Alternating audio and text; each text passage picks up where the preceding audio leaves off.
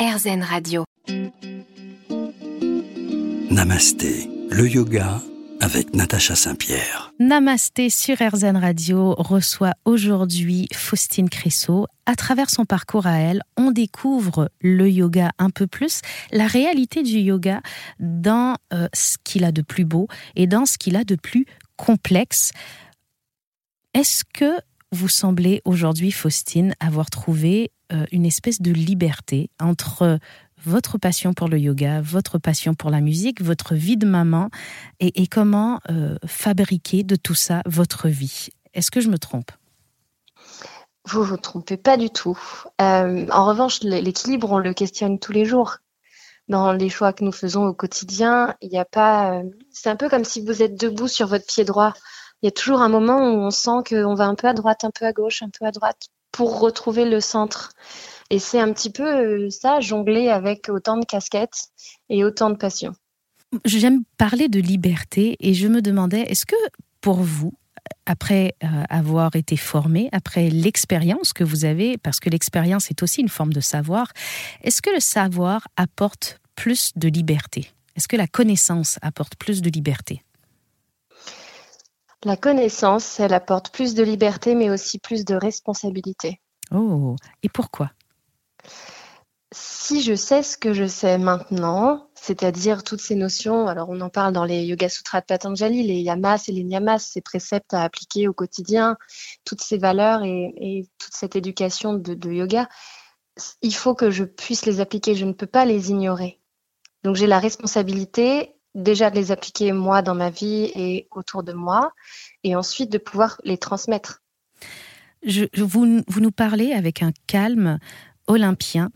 Et je me souviens, bien qu'étant professeur de yoga moi-même, bien qu'étant chanteuse, bien qu'ayant étudié beaucoup la philosophie, les premiers mois de vie de mon enfant, euh, à l'intérieur, je n'étais pas aussi calme. J'avais des lessives en retard, j'avais des amis que je n'avais pas vus depuis longtemps, des lectures en retard, des cours à préparer, un album à terminer. Comment vous faites pour avoir ce calme? Alors, pour être honnête, à nouveau, je pense que si vous m'aviez parlé euh, il y a quatre mois, je n'aurais pas eu le même calme. Euh, mais les choses se mettent bout à bout et le quotidien reprend sa place. Et, euh, et j'ai un petit garçon qui est extraordinaire aussi pour ça parce qu'il a compris que j'avais besoin de, son aide pour passer cette transition. Qu'est-ce que vous appliquez, vous, dans votre quotidien pour en faire euh, des journées agréables? Qu'est-ce qui est euh, primordial dans votre pratique en tant que yogi pour que votre quotidien se déroule correctement euh, c'est un quotidien euh, mouvementé effectivement en tant que jeune maman. Donc les, petits rituels sont un peu bousculés, mais je veux absolument pouvoir euh, aborder chaque journée avec le sourire. mais aussi admettre les jours où c'est plus difficile et peut-être prendre le temps d'écrire c'est quelque chose qui est vraiment important pour moi de, ce qu'on appelle le journaling, de, prendre un cahier et de coucher ce que je peux ressentir, de le regarder. Et une fois que ces émotions-là sont parties, la frustration, elle est plus réelle ou alors les émotions sont miennes et je ne vais pas les projeter sur quelqu'un d'autre. C'est énormément de sagesse je vais donc me mettre au journaling à partir de maintenant, parce que parfois, on a évidemment un, trop plein d'émotions qu'on ne sait pas comment évacuer. Et le coucher sur papier, selon vous, nous permet d'installer une distance entre euh, nos émotions. Elles ne deviennent plus nous-mêmes, elles deviennent juste quelque chose qui nous traverse? C'est personnel, ça fonctionne tout à fait pour moi, euh, d'avoir la possibilité de lire ces mots, de les identifier, euh, les, leur donne quelque chose de moins important finalement. Et, une distance. Maintenant, on peut aussi aller crier en forêt, c'est fantastique. si on a une forêt pas loin, on peut aller crier en forêt. Est-ce que vous trouvez toujours le temps d'avoir une petite pratique de yoga postural, de méditation ou de respiration dans votre quotidien? Alors oui, avec un peu d'organisation, euh, j'essaie d'aller pratiquer pour moi au moins une à deux fois par semaine avec des professeurs et à la maison euh, tous les jours au moins 10 minutes de posture physique et 10 minutes de méditation. C'est vrai que même en étant professeur, c'est toujours très agréable de se faire guider par un autre professeur. Restez avec nous, on continue de parler avec Faustine dans un instant sur RZN Radio. Namasté, le yoga avec Natacha Saint-Pierre. Namasté sur RZN Radio touche à sa fin, mais puisqu'on est sur la radio 100% positive, j'ai envie de terminer chacune de mes émissions par une note d'espoir. Qu'est-ce que l'espoir pour vous, Faustine?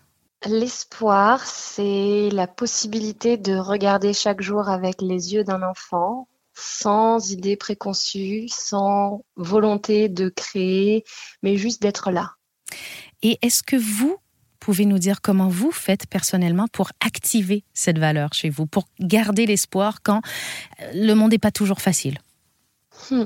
Alors je ferme les yeux, Mhm. Et je répète dans ma tête, tout va bien. Dans ce moment-là, maintenant où je suis assise à cet endroit, compte tenu du fait que je suis vivante, tout va bien. Alors vous essayez, euh, si je traduis, d'être ancré dans le moment présent pour cultiver l'espoir. Exactement, c'est une forme de méditation. La méditation, c'est pas arrêter de penser, c'est contrôler ses pensées pour leur donner une direction et une seule.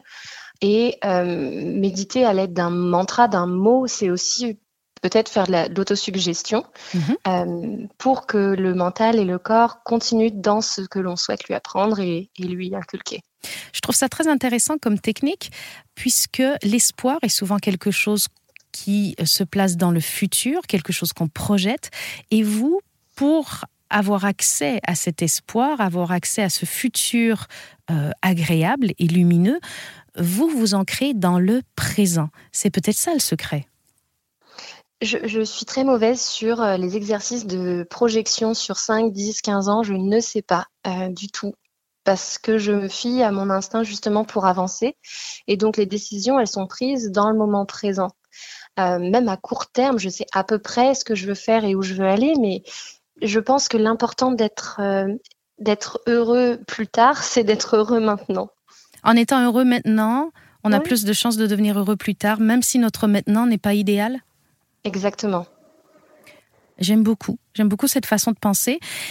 Je voulais vous demander, puisque quand on se forme en tant que professeur, quand on, on met le doigt dans le monde merveilleux du yoga, notre bibliothèque se transforme et on va lire énormément d'ouvrages. Et j'aime demander à mes invités quels sont les livres qui vous ont passionné, qui vous ont donné envie de continuer, qui ont eu un impact dans votre vie? Est-ce qu'il y a quelques livres que vous pourriez suggérer à nos auditeurs, Faustine? Avec grand plaisir, Natacha. J'ai deux livres. Euh, alors, un qui est disponible dans toutes les langues du monde, mhm. euh, qui m'a énormément touchée, questionnée euh, qui est l'autobiographie d'un yogi de Paramahansa Yogananda. Ah oui. et je me souviens l'avoir lu dans un métro et une dame m'a interpellée et m'a dit ah, Vous allez voir, ça va changer votre vie. Est-ce que ça a effectivement changé votre vie? Je pense que ça a changé ma façon de concevoir le monde euh, pour la rendre un peu moins stricte et, euh, et un petit peu plus ouverte à au spirituel, je ne veux pas dire à la magie, mais en tout cas à un monde qui peut-être est moins fixe, moins dur. D'accord. Et si certains de nos auditeurs avaient envie de suivre des cours avec vous ou de se former en tant que professeur de yoga avec vous, est-ce que c'est toujours possible? C'est tout à fait possible. Euh, je reprends les cours avec un nouveau planning à la, à la rentrée. Je les invite à me suivre peut-être sur Instagram si vous avez le, possibilité de, citer. Euh, tout à fait. on va citer, on va citer sur notre site internet votre Instagram, Faustine. Et pour ceux qui sont pressés, vous pouvez déjà nous donner le nom avec lequel on doit vous suivre sur Instagram? Faustine Cresso Yoga, tout attaché. Parfait. Et donc là, on retrouvera toutes les formations que vous dispensez, qu'elles soient euh, en tant que professeur, mais aussi des cours euh, simplement pour le plaisir de prendre des cours. Tout à fait. Et au plaisir de voir les auditeurs et même vous, Natacha, en cours.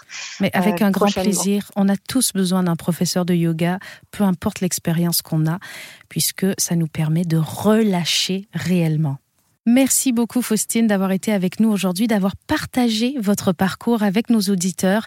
Parcours inspirant, j'espère que vous serez inspirés et on vous retrouve la semaine prochaine sur RZN Radio.